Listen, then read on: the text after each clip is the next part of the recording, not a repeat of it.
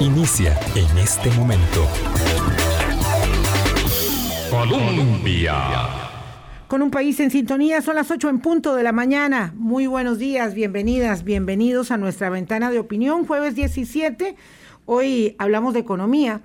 Eh, sin quitar el dedo del renglón del tema de la semana, del mes y pues obviamente uno de los tópicos del año sin duda alguna que mm, evaluaremos nuevamente mañana. Les recomiendo muy especialmente a quienes accedan al Diario de la Nación leer la columna de enfoque de eh, Jorge Vargas Cuyel hoy, que apunta en la dirección correcta, por supuesto, respecto del tema de canalizar los ímpetus eh, de indignación cuando un caso de corrupción se presenta por la vía correcta, como conversábamos con don Jaime Molina, Cristian Campos y don Roberto Artavia eh, hace apenas un par de días el martes, en virtud a la necesidad de eh, establecer los correctivos que se pueden, que el agua tibia ya está inventada, para mejorar la adjudicación de las obras públicas en el país. Esa inmensa olla de recursos a la que mm, tantos desean acceder. Esa y el financiamiento de campañas electorales, ese es otro tema. Hoy conversamos con don Rodrigo Cubero, presidente del Banco Central. Le agradezco muchísimo que nos haya concedido esta cita porque tenemos una agenda amplia en términos económicos y como dicen que lo urgente eh, le quita campo a lo importante, pues nos vamos quedando pendientes con temas y hoy es un buen momento para acometer varios de ellos. Don Rodrigo, ¿qué tal? ¿Cómo está usted? Muy bien, muchísimas gracias, doña Vilma. Muy buenos días para usted. De, verdad, eh, muchas gracias por la, por la invitación y la oportunidad de compartir una vez más con, con usted y su programa. Pues mm, tenemos temas eh, en cantidad, como le decía. Parece todo indicar que hoy podría votarse en primer debate el proyecto de ley de empleo público. Y quería empezar como por ahí para ir ordenando la temática respecto de compromisos con el Fondo Monetario Internacional, porque si bien esta ley está prevista en el paquete de proyectos de fortalecimiento de finanzas públicas del año 2018, ha sido complejo, difícil, ahora mismo cuando se apruebe irá a la sala constitucional para pasar el tamiz de, del Senado costarricense este, y eh, eh, sin embargo será una muy buena señal en la dirección del cumplimiento eh, que tendremos que presentar el próximo mes de julio ante el fondo. don Rodrigo, ¿lo ve así? Totalmente, es una, es una señal importantísima de avance en una de las reformas estructurales más importantes que ha abordado el país en los últimos años, junto con la ley de fortalecimiento de las finanzas públicas, es una, es, una verdadera reforma estructural de, de, profundo calado en todo lo que tiene que ver con el empleo público costarricense. Ya sabemos que la ley 9635 de diciembre del 2018 entró con tijeras fuertes al tema de, las remuneraciones en el sector público, de manera que ya tocaba un tema central del, empleo público, del empleo público y particularmente un tema que había generado, eh, que había sido uno de los principales disparadores en el aumento del déficit fiscal en Costa Rica en la última década, era justamente el tema de las remuneraciones en el sector público. A eso le entró de lleno el, eh, capítulo, el título tercero de la ley 9635, eh, fortalecimiento de las finanzas públicas, eh, con medidas, por ejemplo, que tenían que ver con la transformación de las anualidades en pagos nominales y los límites a otro tipo de beneficios o pluses, como se le llama en, el argot costarricense, que se otorgaba en el sector público con la idea de contener esos, esos componentes que se habían ido convirtiendo en el transcurso del tiempo en disparadores importantísimos del déficit fiscal. Esa ley se viene ahora a, ver complementada por la ley de marco de empleo público que eh, ya no solo eh, pone también límites en algunos de los, de los eh, monumentos o las remuneraciones en el sector público en complemento de la ley 9635, sino que ordena de una forma mucho más profunda, más comprensiva, toda la materia de empleo público eh, a lo largo y ancho de, nuestro sector público costarricense. Y eso eh, va a ser absolutamente fundamental. La ley de empleo público introduce eh, ya, como decía, no solo elementos de ahorro fiscal importantísimos, sino también elementos de ordenación, de eficiencia, de equidad dentro del sector público. Sí, creo que mm, todavía nos falta mucho para llegar a entender y dimensionar de qué se trata. una circunstancia muy curiosa es que hay diputados que dicen que es una ley que no tiene dientes, ¿verdad? Que no tiene colmillos, que es de dientes de leche. Hay otros, por el contrario, que se sienten eh, muy ofendidos eh, como diputados o como dirigentes sindicales porque esta ley va adelante. Eh, y en el medio, pues la inmensa mayoría de los ciudadanos que no tienen por qué entender algo tan técnico, pero sí em, la necesidad a lo largo de décadas de hacer una formulación de eh, establecer reglas claras, justas para el acceso y el ascenso en la carrera laboral del sector público, porque esto mejorará eh, la eficiencia, la prestación de los servicios. Y yo confío de verdad, don Rodrigo, en que sea posible también establecer los mecanismos ágiles para tanto premiar a los buenos funcionarios como para castigar a los que se, a los que son malos y para que se vayan, porque una de las cosas que hemos eh, mm, constatado en estos días es que algunas de las personas más mediocres y corruptas no se pueden quitar nunca de los puestos y con esto estamos hablando de los pocos que constituirán ese universo. Eh, frente a muchos otros, por ejemplo, que ganan sumas este, pues, indignas por un trabajo eh, bien hecho.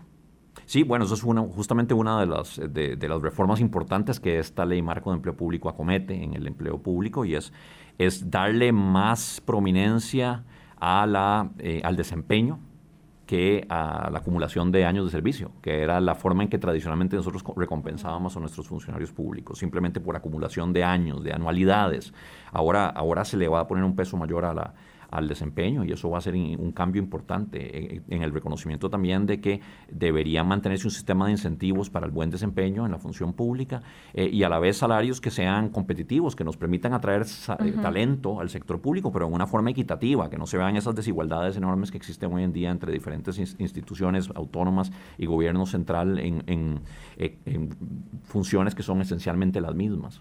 Entendiendo que no hay una ley perfecta y que por supuesto esta no lo será, Em, y que va a la sala constitucional y que eventualmente la sala cuarta podría decir hay necesidad de corregir A o B o C. Ello no sería un obstáculo, eh, digamos, en cuanto a nuestro cumplimiento inicial de metas eh, con el eh, Fondo Monetario Internacional para avanzar en las siguientes fases. Bueno, vamos a ver, y justamente retomo el, tema central de su primera pregunta, doña Vilma, que era eh, en qué medida representa esto una señal. Bueno, es una señal importantísima, como decíamos, porque la reforma es una reforma profunda eh, de dimensiones eh, muy, muy importantes para el país, pero además porque representa un avance significativo en la agenda de, reformas que se planteaba en el marco del convenio con el Fondo Monetario Internacional. De manera que en ese sentido también eh, eh, ayuda a dar una, una señal de avance, de progreso en, en, el, ah, en el cumplimiento de los compromisos que el país adquirió con el Fondo Monetario en esa agenda de reformas estructurales. Eh, y en ese sentido, pues es, es también una, una, un avance importantísimo. Yo creo que sí estamos un poco atrasados en relación con la, eh, con la expectativa original. La expectativa original que se tenía con el Era muy ambiciosa. Era ambiciosa y era que esta ley quedara aprobada en algún momento entre mayo y junio, ya en segundo debate. Eso no va a ser posible. Estamos confiando en que eh, se apruebe en primer debate muy pronto, ojalá hoy mismo.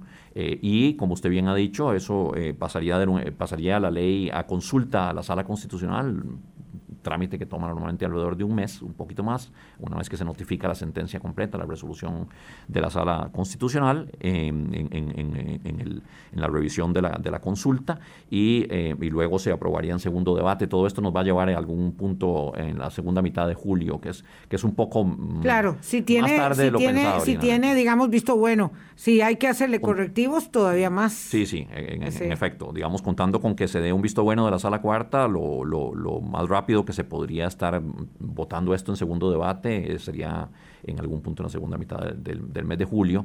Eso representa un atraso en relación con lo que se había eh, previsto originalmente.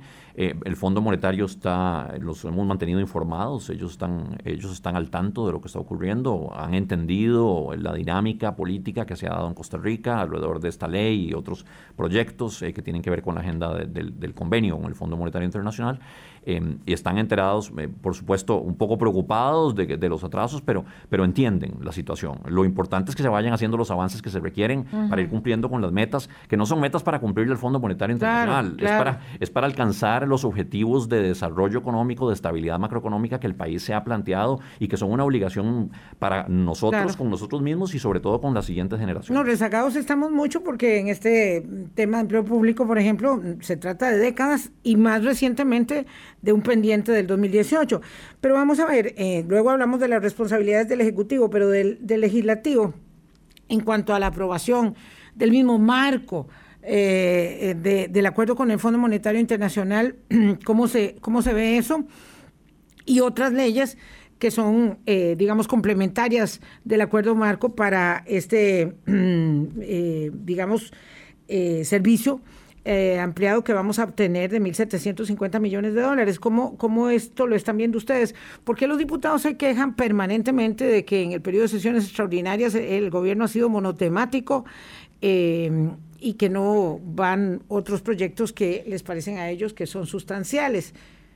Bueno, hay, hay, que reconocer que eh, tenemos una eh, una capacidad limitada de, revisar, discutir y e, eventualmente aprobar proyectos de ley. No, no se pueden mantener eh, múltiples proyectos avanzando cuando hay una agenda muy prioritaria y el gobierno precisamente en sesiones extraordinarias y un Congreso que se va a dar a cada rato. Bueno, desafortunadamente... Queda varado porque no hay electricidad, porque no hay aire acondicionado, porque hay un caso de COVID.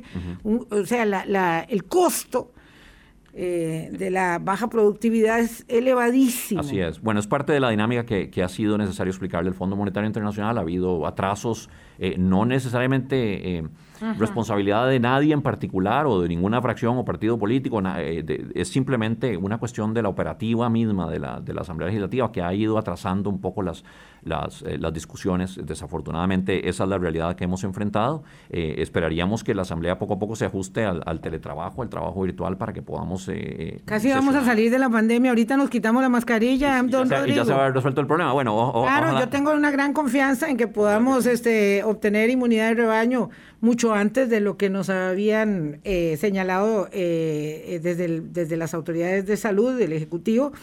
Eh, y entonces, bueno, y ahí no, no habrán aprendido. Un día estos intentaron hacer una sesión y aquello fue un desastre, unos no se podían conectar, a otros se les caía. Yo me sentía un poco partícipe de, de esas pifias, porque eso me pasa a mí a veces.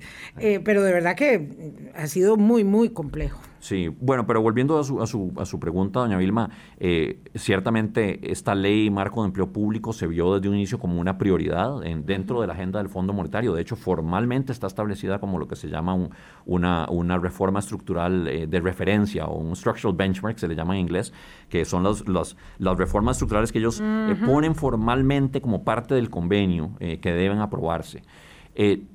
Lo que sigue en la agenda es, y que parece que está también bastante avanzado, ya, ya obtuvo un dictamen eh, afirmativo, unánime, por cierto, de la Comisión de Asuntos Hacendarios, es el convenio mismo con el fondo, el, contrato de empréstito con el Fondo Monetario Internacional eh, bajo el Servicio de Facilidad Ampliada, eh, el SAF, y esa...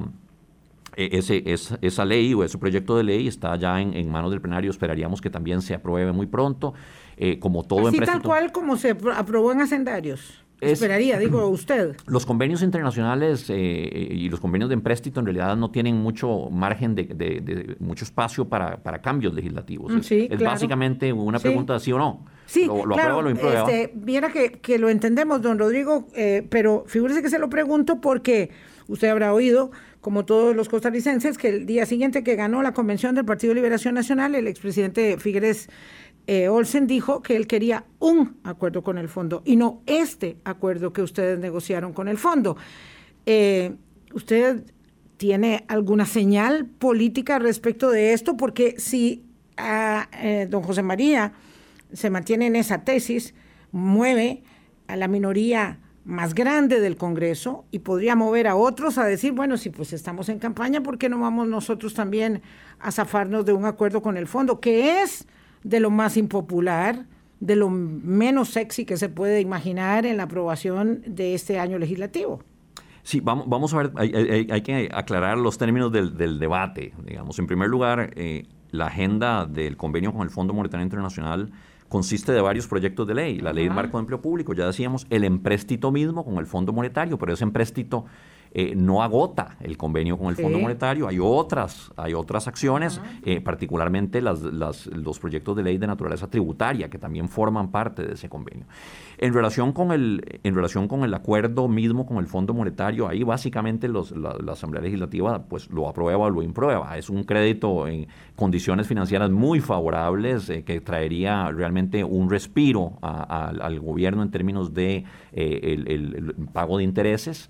Eh, y es fundamental para hacer ese esfuerzo en que se ha venido trabajando desde hace tres años de sustituir deuda cara por deuda barata. Entonces es, fundamental como apoyo a los, al resto de esfuerzos de saneamiento de las finanzas públicas. En sí mismo ese convenio, pero el, pero el acuerdo de empréstito también de alguna forma representa el apoyo que el país le da a esa, a esa agenda más amplia. Ahora, en la agenda más amplia, más allá de ese proyecto de ley que yo creo que se va a aprobar, eh, em, em, por lo que hemos percibido en la Asamblea Legislativa, se tienen los 38 votos necesarios para la aprobación de un empréstito internacional y se va a aprobar pronto. Eso no requiere consulta a la Sala Constitucional, debería votarse en primer y segundo debate eh, en, los próximos días, y así lo esperamos.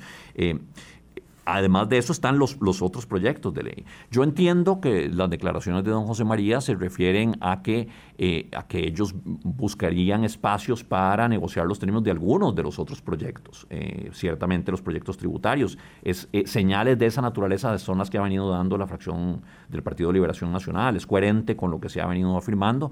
nosotros hemos visto que en esa fracción y en otras de, la Asamblea Legislativa hay un compromiso por aprobar no solo el convenio con el fondo, sino también la agenda más amplia, incluyendo los proyectos de ley que tienen que ver con el saneamiento de las finanzas públicas, la ley marco empleo público y los proyectos eh, de naturaleza tributaria.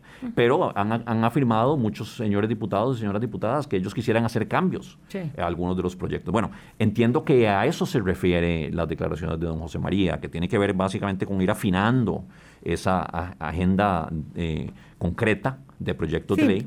En realidad no lo sabemos porque ha sido muy, muy, muy, digamos, genérico en su declaración. Lo que pasa es que eh, eh, usted nos explicará que es el experto don Rodrigo Cubero como presidente del Banco Central y representante de Costa Rica ante el Fondo Monetario Internacional, es que, digamos, el acuerdo es un todo. Es decir, nos dan el préstamo por 1.750 millones de dólares en tractos para ir viendo a ver si vamos cumpliendo las tareas. Aprobamos la reforma estructural esta que usted dice de referencia, que es empleo público, y los proyectos adjuntos también se van aprobando. Eh, el tema es, digamos, que uno no puede, voy a decirlo en términos del vulgo, jugar de vivo. Oiga, que le aprobó el contrato de préstamo, que usted me empieza a dar la plata y que yo después veré si quiero poner impuesto a las casas de lujo o a la lotería, y ahí es donde viene la materia odiosa, además de la ley de empleo público, del, convenio, porque nadie se niega a un préstamo para cambiar deuda cara por deuda barata, o bueno, digamos que uno pensaría que no va a pasar, porque ya pasó el año pasado, dos veces, se negaron préstamos de deuda, de canje de deuda. Eh, entonces, el tema es este, digamos, ya se amarró un acuerdo, y no, no sé si está escrito en piedra o si puede venir esa fracción u otras y decir, bueno, mire, cambiémoslo porque este, suena mejor, digamos, en términos de campaña o de convicción de política económica para un gobierno que, que espera venir después de mayo. Bueno, vamos a ver, eh, aquí eh, eh, es importante analizar esa expresión que usted, que usted nos, nos compartía del jugar de vivos y el riesgo de que se dé eso. El Fondo Monetario se cubre de la posibilidad de ese riesgo, haciendo precisamente de los vivillos, de, los vivillos, de la posibilidad de que los países aprueben un empréstito y empiecen a desembolsarlo, pero no cumplan con las condiciones que estaban en su base. Y, y para, para, cubrirse de eso, el Fondo Monetario precisamente establece que los, los, los créditos que vienen del fondo eh, se desembolsen en tractos, a diferencia, por ejemplo, de lo que hace el Banco Mundial o el BID o el BCE, los bancos de desarrollo, que normalmente eh, tienen, tienen un solo desembolso o muy pocos desembolsos. En el caso del Fondo Monetario, los desembolsos de los créditos se dan en tractos y, y el desembolso de cada uno de esos tractos se condiciona al cumplimiento de, de un programa de condiciones Por eso, cuando la gente habla de los empréstitos con el fondo, habla de los programas con el Fondo Monetario. Y el programa, el, término programa se refiere al programa de políticas macroeconómicas y estructurales que el país se compromete a, ir cumpliendo. Entonces, ahí, eh, por supuesto que una vez que se dé el empréstito, eh, una vez que se dé la aprobación, como confiamos se dé en, próximos días, del convenio de empréstito mismo con el, con el Fondo Monetario, se daría el primer desembolso por alrededor de 293 millones de dólares más o menos, depende del tipo de cambio del día de los derechos especiales de giro, que es la moneda, la canasta de monedas con que se denominan los créditos del fondo, al dólar, pero andaría alrededor de unos 290, derechos especiales. Los derechos especiales de giro, o DEG, así se les, se les conoce en español. El, entonces eh, andaría alrededor de unos 290, 300 millones de dólares el primer desembolso, pero los desembolsos sucesivos, eh, que digamos el segundo desembolso se daría eh, en principio alrededor de diciembre como, como, consecuencia de la conclusión exitosa de lo que se llamaría la primera revisión del programa, estaría condicionado que vayamos cumpliendo con, con la agenda. Allí es esa misión de primera revisión de programa en este momento el Fondo Monetario la está, está, programando para alrededor de octubre, inicios de octubre, e iría a aprobación de su directorio, en caso de ser exitosa la revisión, eh, a principios de diciembre. Y ahí se daría el segundo desembolso. Si en la misión de octubre el Fondo Monetario determina que no se ha hecho un suficiente progreso para ir cumpliendo, no con las metas cuantitativas planteadas hacia atrás, sino con las que se han planteado hacia adelante.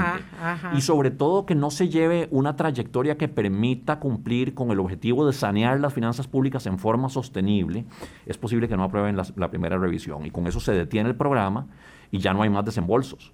Entonces no, no obtendríamos el beneficio financiero, pero tendríamos consecuencias más negativas. Ah, y es que eso introduciría una enorme incertidumbre sobre si el país va a ser capaz o no de cumplir con los términos del convenio y sobre todo si el país va a ser capaz de sanear las finanzas públicas. Y eso lo, lo que generaría sería un aumento gradual o posiblemente bastante eh, súbito de las tasas de interés que el gobierno tiene que enfrentar en mercados domésticos internacionales, presiones sobre el tipo de cambio, eventualmente presiones sobre las tasas de interés eh, domésticas de los créditos y las, y las tasas de inflación. De manera que la consecuencia de todo esto podría ser una eh, ralentización o cuidado, eh, una contracción económica importante eh, y tendríamos tensiones financieras también con consecuencias muy negativas para el bienestar de todos los costarricenses, vía menor empleo, menor crecimiento económico, menor Como si pudiéramos estar en posición de tener alguna tensión más. Así Don Rodrigo Cubero, permítame una pausa, pero dejemos el dedo en el reglón. la Em, circunstancia implica que nosotros debemos cumplir, hacerlo de manera, digamos, rigurosa. Eh, y quisiera que volviéramos sobre, sobre esto inmediatamente después de los mensajes, porque no se trata solamente de los 1.750 millones de dólares del Fondo Monetario, usted nos amplía, eh, si también con ello otras líneas de financiamiento porque el tamaño de la deuda es demasiado grande y a veces hay gente que dice, pero ¿para qué hacen todo esto si con la plata del Banco Central se puede? No, no se puede, pero quiero que nos lo explique. Vamos a la pausa. Hablando claro. Colombia.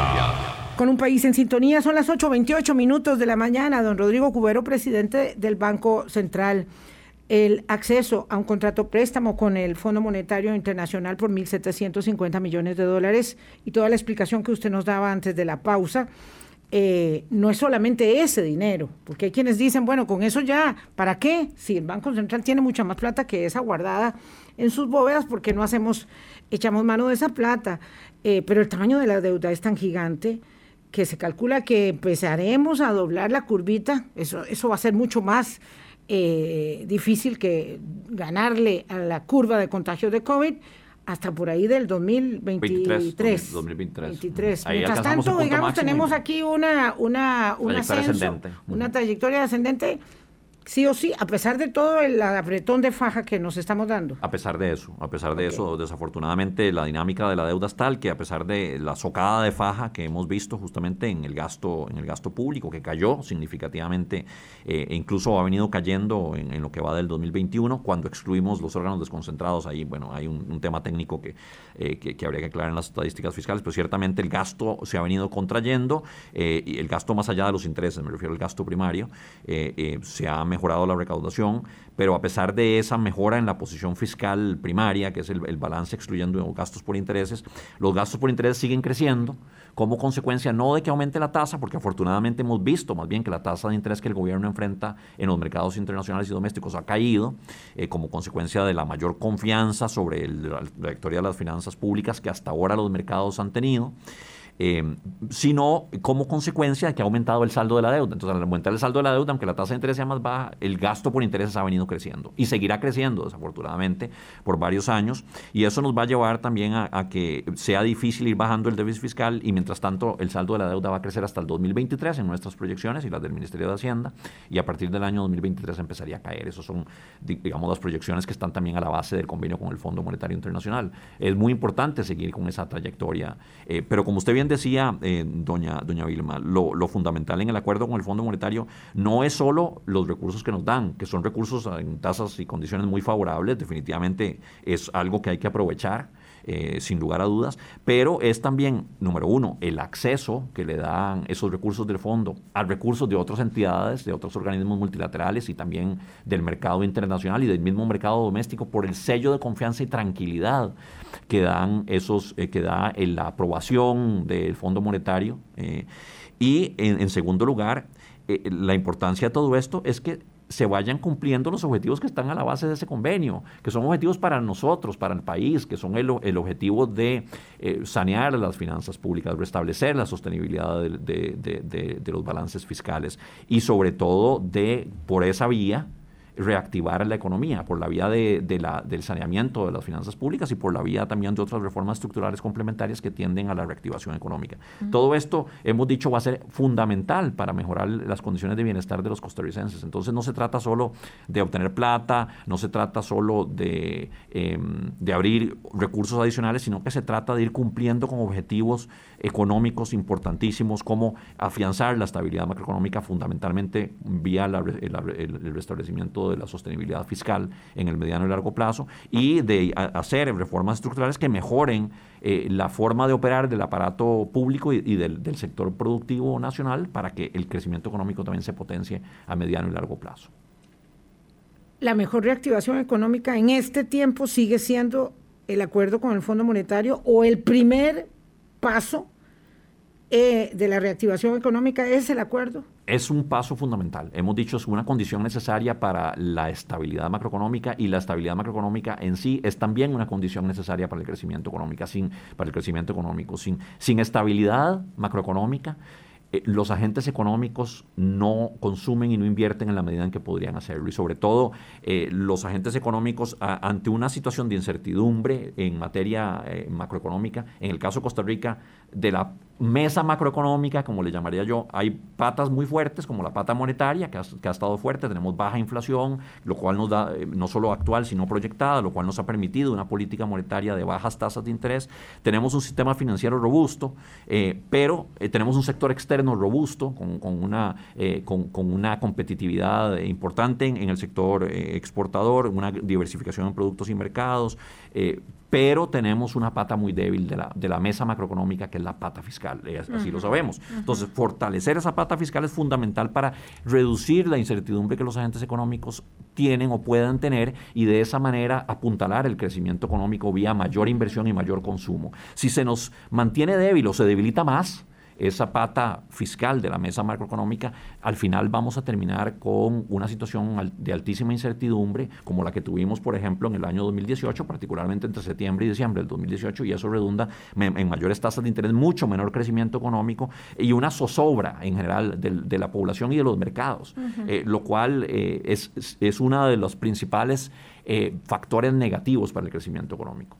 confianza e incertidumbre son claves y ha sido la clave de la política macroeconómica que se ha seguido en estos tres años es, es, es eh, trabajar en las reformas que eran necesarias para restablecer la confianza de los costarricenses en el rumbo macroeconómico del país. Y sobre todo se heredó una situación fiscal insostenible y era absolutamente esencial acometer el problema fiscal. Se hizo con la reforma de diciembre del 2018, con la pandemia y se hizo necesario complementarla con, esfuerzos adicionales. Siempre supimos que necesitábamos la ley de empleo público, pero a esa ley de empleo público hubo que meterle además una agenda adicional de naturaleza tributaria y otros componentes también para recortar el gasto para poder complementar el esfuerzo fiscal después de la pandemia. Entendiendo que esa agenda tributaria, mm, digamos, eh, da, mm, una proporción pequeña, digamos, respecto de lo que implica las responsabilidades. Vamos, lo voy a poner de esta manera. Eh, y yo sé que se enojan mucho los oyentes cuando digo estas cosas, pero nos va saliendo barato respecto de lo caro que nos podría haber salido. Por supuesto, mucha gente más bien se sorprendía eh, cuando planteamos el, acuerdo con el fondo, el que finalmente se, se, se, negoció con el Fondo Monetario, eh, se sorprendía de que eso fuera suficiente. Decían, eso no va a ser suficiente, el fondo no lo va a aceptar. Impuesto a casas de lujo, impuesto a premios de lotería, estamos hablando de eso. Sí, los, los, los, eh, los, dividendos especiales o extraordinarios sobre las empresas del Estado, o sea, hay una serie de proyectos ahí, el proyecto de renta global. Em, renta global, sí. Renta global dual, como se le ha llamado también, porque establece básicamente un sistema dual para el, para el pago del impuesto sobre la renta. La, eh, e, esa agenda tributaria complementa eh, los esfuerzos que se están haciendo por el lado del gasto, pero como usted dice, en realidad representa una porción menor del esfuerzo fiscal global.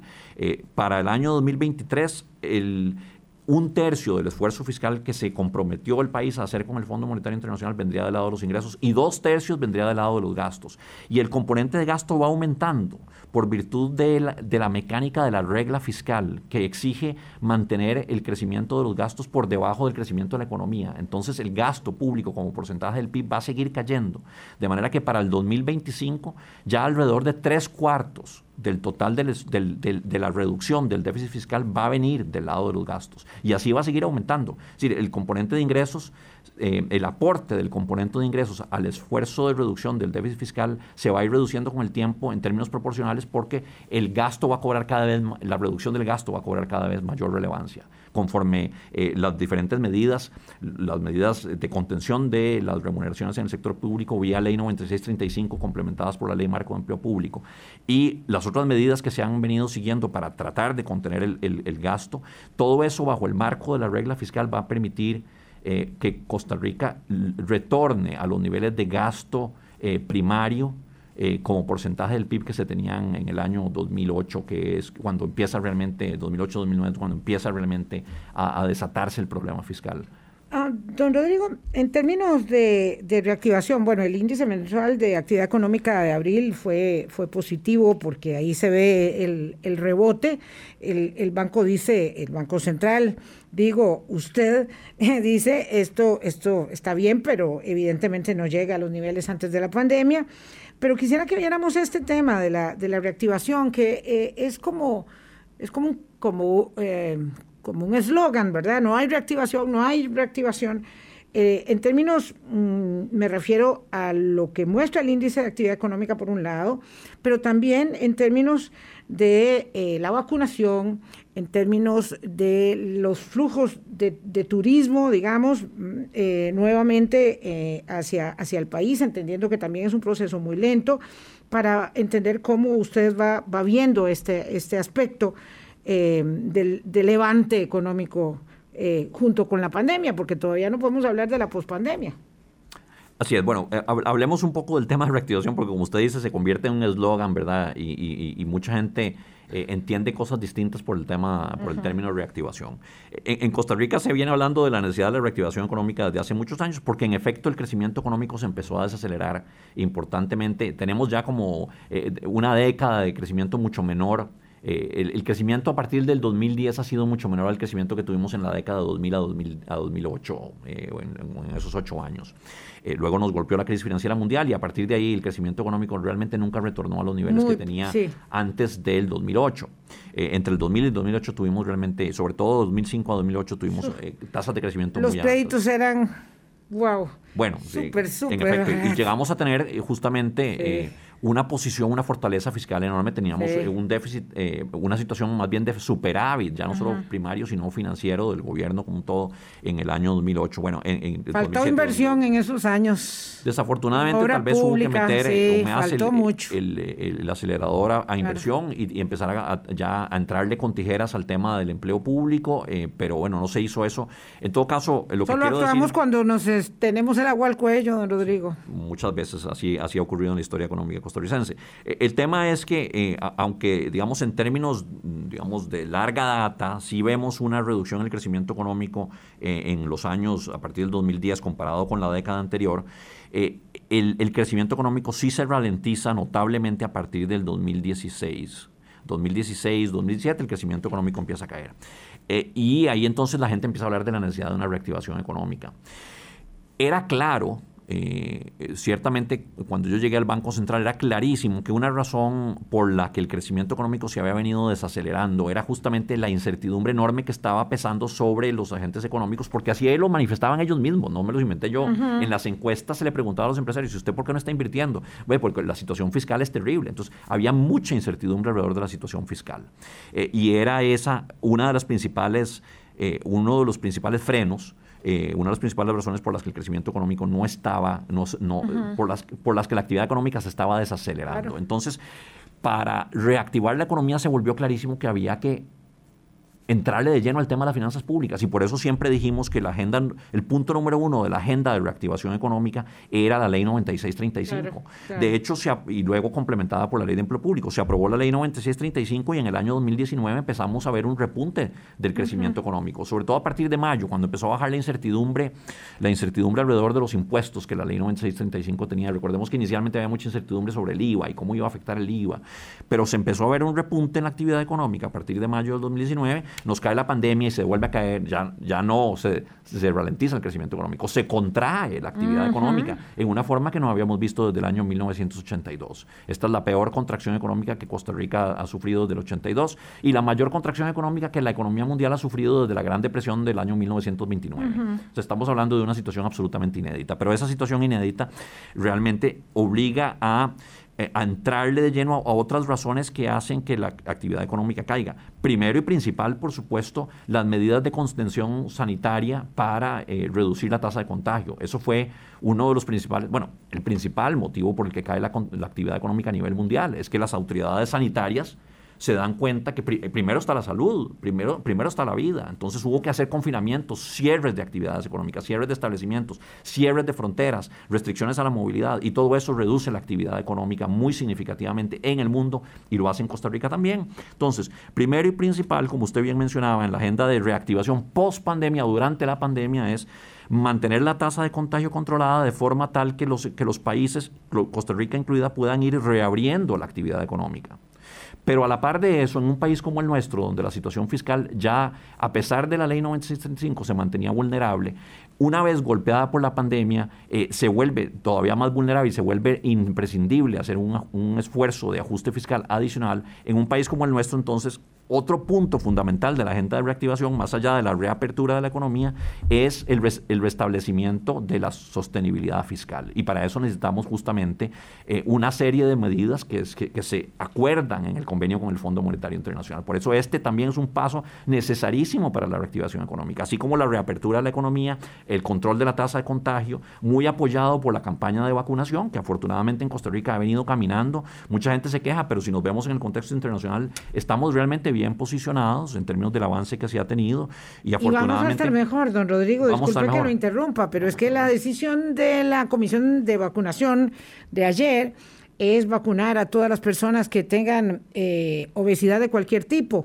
Antes solo estaba obesidad grado 3 y obesidad mórbida. Y viera que con obesidad de cualquier tipo es que como es como abrir es como abrir la vacunación casi a todo el mundo. Alguien como usted no, definitivamente no califica, pero es impresionante la cantidad de gente que se, se abre en, en, al grupo 3 con esta determinación que se tomó ayer, de manera que pareciera muy bien medido que habiendo más mm, dosis disponibles y esperando que eso se mantenga, vamos a ampliar mucho más, acelerar mucho más eh, la vacunación como, como pasó eh, eh, el mes pasado y este. Y sobre todo vacunando, inmunizando de esa forma a los sectores más vulnerables. Y eso nos permite reducir no solo la tasa de hospitalización, sino también y sobre todo la tasa de mortalidad y la tasa de letalidad. Hemos, hemos visto que los países que han avanzado con, con, vacunas que han probado ser efectivas han conseguido una reducción importante de la tasa de letalidad. Y eso, eso es lo que en última instancia queremos. O sea, queremos proteger nuestras vidas. Y para eso tenemos que vacunar a los más vulnerables. Entonces, esto es un componente fundamental. Entonces, hablamos de dos, de dos patas esenciales en la mesa de reactivación. Una, la reapertura de la economía acompañada de, un control de la tasa de contagio y, apoyada esa, esa, ese control en la campaña de vacunación exitosa que estamos siguiendo. Y dos, la agenda de eh, reformas para la estabilidad macroeconómica y particularmente la eh, recuperación de la sostenibilidad fiscal de mediano plazo en el seno del, del, convenio con el Fondo Monetario Internacional. Eso es fundamental. Pero en ese mismo convenio hay otro, otra, otro montón de reformas que tienen que ver con temas estructurales que son fundamentales para el crecimiento económico y que también hemos venido discutiendo con la OCDE. No se agota en, en, el tema macroeconómico. Entonces, si le parece, don Rodrigo, hacemos la segunda pausa y venimos para hablar de esas otras reformas y también en los últimos minutos del programa en eh, este, digamos, examen al que vamos en julio para presentar nuestras cuentas eh, y bueno, las cuentas de Hacienda dicen que, que, vamos bien en cuanto a cumplimiento, digo, con el Fondo Monetario Internacional y bueno, de cara ya a la revisión del programa macroeconómico. Pausa y regresamos. Hablando claro. Colombia. Con un país en sintonía 848, solo nos quedan seis minutos con el presidente del Banco Central y cerrábamos ahí la parte sobre el tema de la reapertura, que por supuesto eh, va de la mano con muchas otras cosas, pero que como decía el epidemiólogo Juan José Romero, eh, tasa de contagio, vacuna, inmunidad de rebaño son las condiciones eh, para obviamente salir eh, de, bien librados del tema sanitario, pero usted lo señala para salir bien librados del tema de la economía también y poder empujar un poco más. Así es. Esto pasando en, en un año que es el último de la administración, con un ejecutivo pues que ya acusa mucho desgaste y que enfrenta todo tipo de tormentas todos los días. Eh, es bastante es bastante logro para la política económica del país, entendiendo que tenemos un problema de, de desempleo tan severo que nos afecta y que ya es estructural además. Así es, así es. Entonces, bueno, aquí definitivamente en lo coyuntural eh, se ha avanzado eh, en, la medida de lo posible con la reapertura de la economía, con la estabilización de las finanzas públicas y eso ha contribuido a darle tranquilidad y confianza en cierta medida, una confianza condicionada todavía que se siga progresando con la agenda, por ejemplo, del Fondo Monetario Internacional, pero confianza al fin que ha permitido eh, un repunte del crecimiento económico. De hecho, los indicadores de actividad económica muestran que Costa Rica eh, ha, tenido ya un crecimiento interanual positivo en términos del índice mensual de actividad económica. Es decir, el, proceso de recuperación de la actividad económica que inicia en mayo del año 2020 eh, se ha mantenido. Y de hecho, las cifras, las últimas cifras de abril del índice mensual de actividad económica sugieren que ese proceso se puede estar incluso acelerando. El mes de abril fue un buen, un buen mes en ese sentido para la actividad económica, también para el empleo. Tuvimos una caída importante en la tasa de desempleo en el mes de abril en, el trimestre móvil abril, quiero decir, en el trimestre, el, INEC nos, nos, comparte estadísticas de desempleo en trimestres móviles, es decir, que, se van... Sí, enero, febrero, marzo y luego febrero, marzo, abril. Luego febrero, marzo, abril, y, luego eh, marzo, abril, y mayo. Entonces, eh, tenemos ahora el trimestre móvil abril que muestra una caída importante en la tasa de desempleo en relación con la que se había dado para el trimestre a marzo, eh, y eso revela, eso, eso está en línea justamente con el, el impulso en la actividad económica que vimos en abril abril. Mucho de esto viene dado por una recuperación del turismo. Cuando, cuando compartimos el, el, informe de política monetaria del Banco Central en abril pasado, el 30 de abril pasado, Decíamos que desafortunadamente la llegada de turistas en el primer trimestre del año había sido muy débil, menos de lo esperado, y que eso nos habría obligado a, revisar las proyecciones de crecimiento para el sector turismo en el año 2021 a la baja. Eh, pero afortunadamente desde entonces eh, hemos visto las estadísticas y don Gustavo Seguro, Segura, el señor ministro de Turismo, nos ha venido también informando de que la llegada de turistas se ha levantado bastante, sobre todo desde los Estados Unidos. Allá la tranquilidad que ha dado el avance con la campaña de vacunación en la población norteamericana ha permitido que eh, el, flujo de turistas a otros países y particularmente a Costa Rica haya aumentado significativamente. Entonces, hemos visto un repunte de la actividad económica que se mantendría de seguirse avanzando con la reapertura de la economía, el, el control de la tasa de contagio. La gente se asusta cuando aumenta la tasa de contagio. Entonces, eh, se repliega inmediatamente. Se repliega, se repliega un poco. Entonces puede ser, puede ser que eso siempre sea un, detonante de, una menor, eh, de una menor aceleración económica. Es importante mantener controlada la tasa de contagio. Es importante seguir avanzando en la agenda de restablecimiento de la estabilidad fiscal bajo el, convenio con el Fondo Monetario Internacional para mantener esa senda de recuperación, pero también necesitamos las demás reformas estructurales que rápidamente, como hemos mencionado, y que muchas de ellas vienen en, la gran agenda que el país ha, ha venido acordando acordando con la OCDE eh, y con el Fondo Monetario Internacional, tienen que ver con mejorar las condiciones de producción del sector productivo nacional, bajar los costos del factor trabajo, bajar los costos de, la, energía, en Costa Rica particularmente la electricidad, eh, reducir los costos de la regulación y mejorar la regulación en, en, parte con, vía la digitalización. Mejorar la regulación muchísimo. Muchísimo, eso es fundamental. mejorar, por supuesto, la infraestructura, la conectividad, los temas de la educación, los temas de el, apoyo que desde el sector público se debe dar eh, al sector productivo vía, vía infraestructura de telecomunicaciones, de carreteras, de puertos, aeropuertos y en un contexto de, mm, consolidación fiscal, mucho de eso tendrá que venir, por supuesto, de alianzas público-privadas o concesiones, como le llamamos en Costa Rica. En todo eso hay que seguir avanzando, es una agenda fundamental, no de ahora, es una agenda de mediano plazo, pero hay que seguir trabajando en eso para seguir construyendo crecimiento económico inclusivo, sostenible, para mayor bienestar de los costarricenses. Yo sé que falta más de un mes para que nos dé la actualización del programa macroeconómico para Costa Rica en este segundo semestre, pero vamos a mejorar hasta por lo que vemos hasta ahora, nosotros hicimos una, una revisión al alza en la proyección de crecimiento para el 2021, justamente en abril, en abril cuando compartimos el informe de política monetaria, eh, estábamos proyectando en ese momento un 2,9% de crecimiento para el 2021. Por ahora los, los, los indicadores eh, que hemos estado siguiendo eh, nos, nos, nos, sugieren que esa proyección está bien, o sea, no, no, vemos, no vemos que haya que hacer una revisión al alza ni a la baja por ahora, pero bueno, los números los estaremos compartiendo cuando hagamos la revisión del programa macroeconómico eh, a, fines de julio del 2021.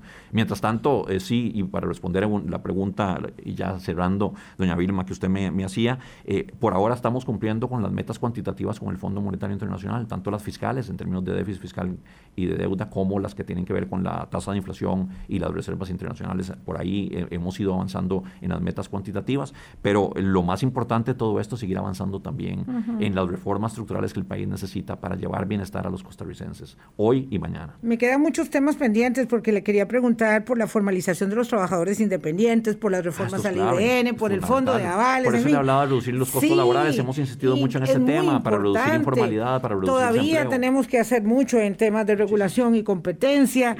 Eh, quisiera saber cómo nos ayuda OCDE en todo esto y sé que usted tiene un lente amplio, pero bueno, el tiempo es así, se nos acaba y yo espero que me acepte otra conversación porque tomo muchas notas, usted sabe que a mí me gusta tener el cuaderno a mano, tomo muchas notas. Ah, bueno, ¿y qué decir? De, eh, del impuesto del impuesto global eh, que G7 está impulsando, del que hablamos la semana pasada con nuestro común amigo don José Luis Arce.